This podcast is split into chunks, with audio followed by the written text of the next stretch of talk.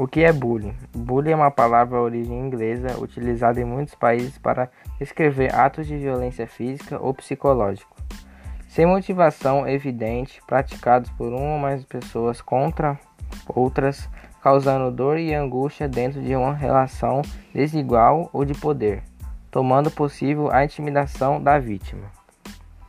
Mais do que uma brincadeira sem graça. Os excessos nas brincadeiras entre colegas na escola tidas por muitos como situações típicas da idade, mostram ter uma face cruel para as vítimas da ofensa.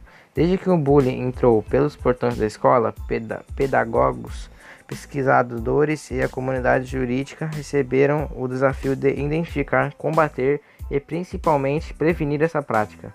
Difícil encontrar quem não tenha ouvido falar de bullying mas aqueles que ainda não conhecem vão entender porque é mais do que uma brincadeira sem graça entre crianças e adolescentes.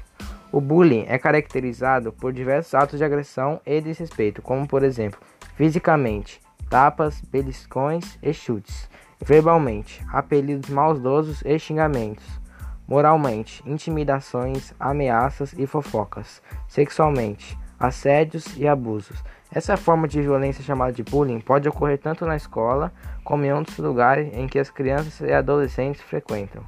Não se trata de uma brincadeira, mas de um grave problema social que deve ser conhecido e combatido. As vítimas.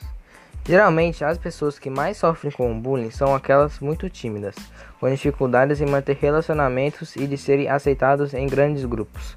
Outras características em comum entre as vítimas é a falta de habilidade para se defender diante a situação, além de conviver com a indiferença das pessoas diante do problema.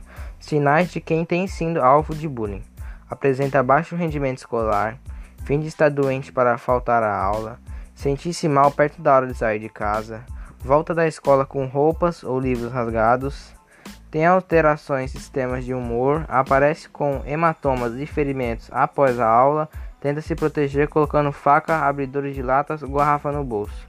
Consequências para a vítima: falta de amigos, perda da confiança, sente-se inseguro e infeliz, tem um conceito de si muito deficiente e uma imagem bastante mal, especialmente em relação à sua competência acadêmica, sua conduta e aparência física. Os agressores. Geralmente, os bullies têm uma postura arrogante são conflituosos e sempre querem levar vantagem. Sentem superiores a partir do momento que conseguem humilhar e magoar as suas vítimas. Bullying na internet.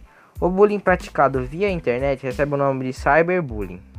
As redes sociais como Orkut, Facebook, Twitter, MSN e outros tornam essas ofensas mais amplas em função da velocidade das informações na internet e da possibilidade de do agressor se manter no anonimato ou até mesmo utilizar nomes falsos.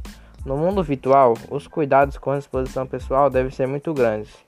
A divulgação de telefone, e-mails e endereços deve ser evitada, assim como a exposição de fotografias e vídeos pessoais. Quem se põe demais na internet corre mais risco de ser alvo de ofensas e piadas maldosas. Família, escola e Ministério Público. Não há uma forma pronta para lidar com o bullying, mas é certo que três esferas são fundamentais na intervenção desse problema: a família, a escola e o sistema de garantia dos direitos da criança e do adolescente, especificamente o Ministério Público.